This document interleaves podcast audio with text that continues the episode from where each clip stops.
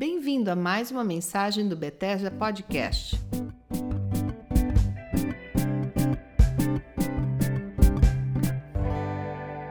Oi, vocês, tudo bem? Aqui é Silas Esteves, esse é o Bethesda Podcast. Eu quero falar sobre adoração nessa meditação. Eu creio que a Igreja de Cristo, a família de Deus, o povo de Deus precisa ser despertado para uma nova dimensão de um relacionamento contínuo de adoração diante do Senhor. Em Isaías capítulo 6, vemos querubins dizendo um ao outro, olhando um para o outro e dizendo: Santo, Santo, Santo é o Senhor dos exércitos, toda a terra está cheia da sua glória.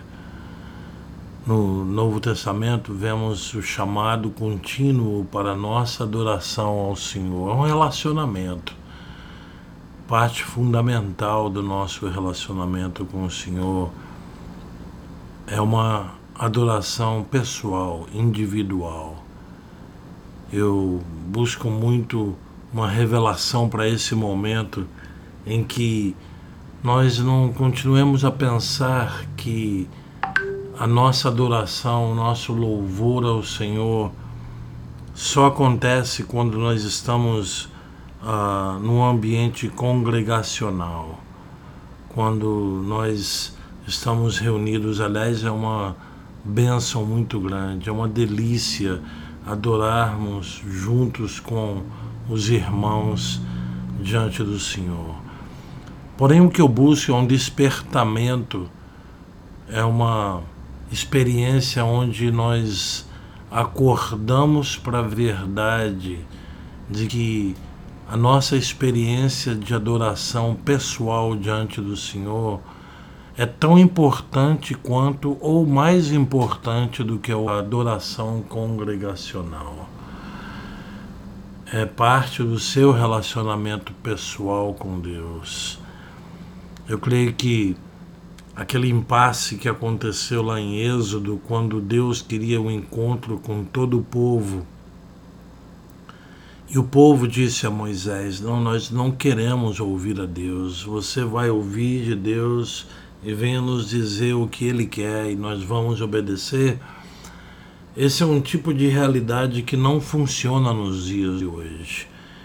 A profecia em Jeremias capítulo 31 é que haveria de acontecer uma aliança do Senhor nosso Deus com o seu povo, em que cada um vai conhecê-lo. É uma experiência individual.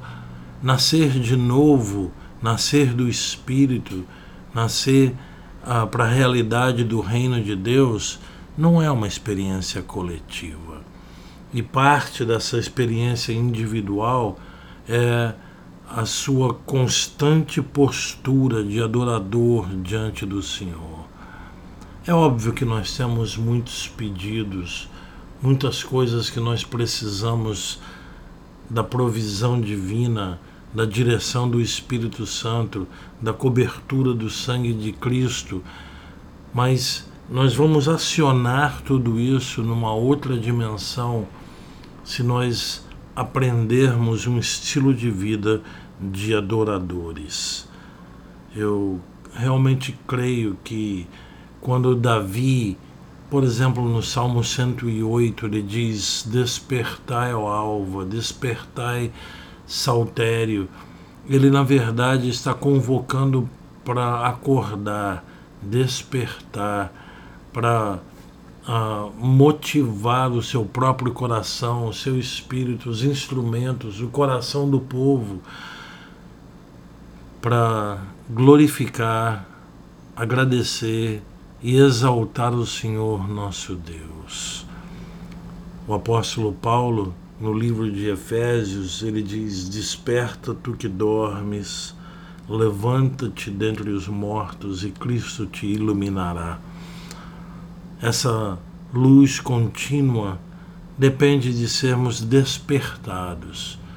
E é despertados para a necessidade de uma relação muito profunda e íntima com o Espírito Santo. Cada um de nós, de novo, jamais vamos desprezar as experiências coletivas que já tivemos, que temos e que continuaremos a ter.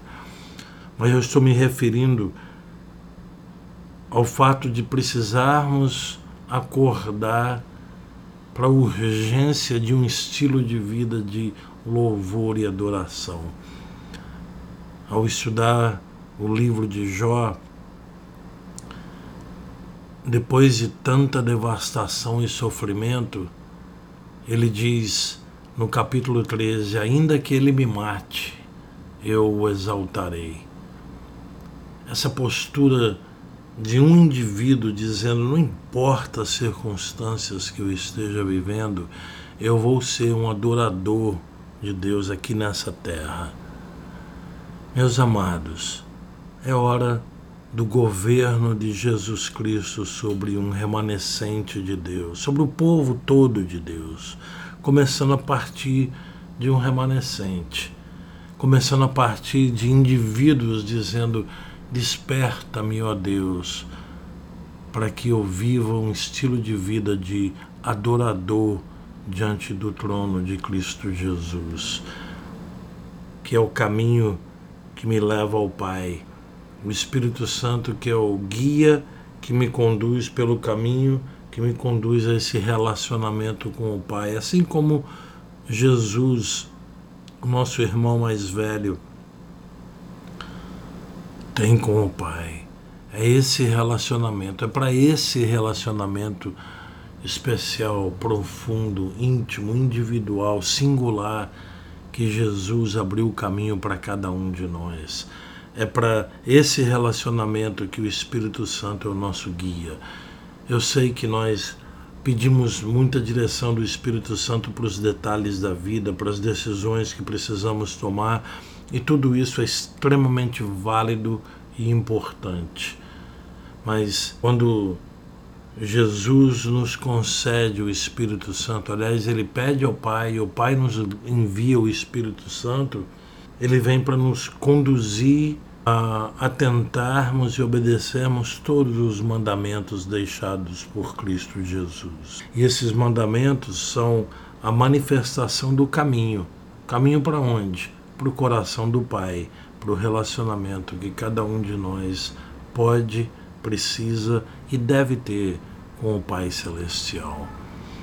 Em João 17, nós sempre enfatizamos o fato de que o mundo todo vai crer quando nós formos um, vai crer que o Pai enviou o Filho. Mas tem mais. Vai crer que o Pai enviou o Filho e que Ele ama a cada um de nós como amou o filho. Leia bem o texto todo, porque nós tendemos a deixar de lado esse profundo relacionamento íntimo e individual de amor com o nosso Pai. Jesus abriu foi a porta para isso. Ele é a porta para isso. E o Espírito Santo é o caminho, é o caminho para esse relacionamento de adoração ao nosso Deus. Que Deus nos abençoe, proteja e, acima de tudo, nos desperte para esse relacionamento de intimidade com Deus. Em nome de Jesus. Amém. Se você gostou e se essa mensagem te abençoou, compartilhe para que outras pessoas possam ser abençoadas também. Nos vemos nos próximos episódios.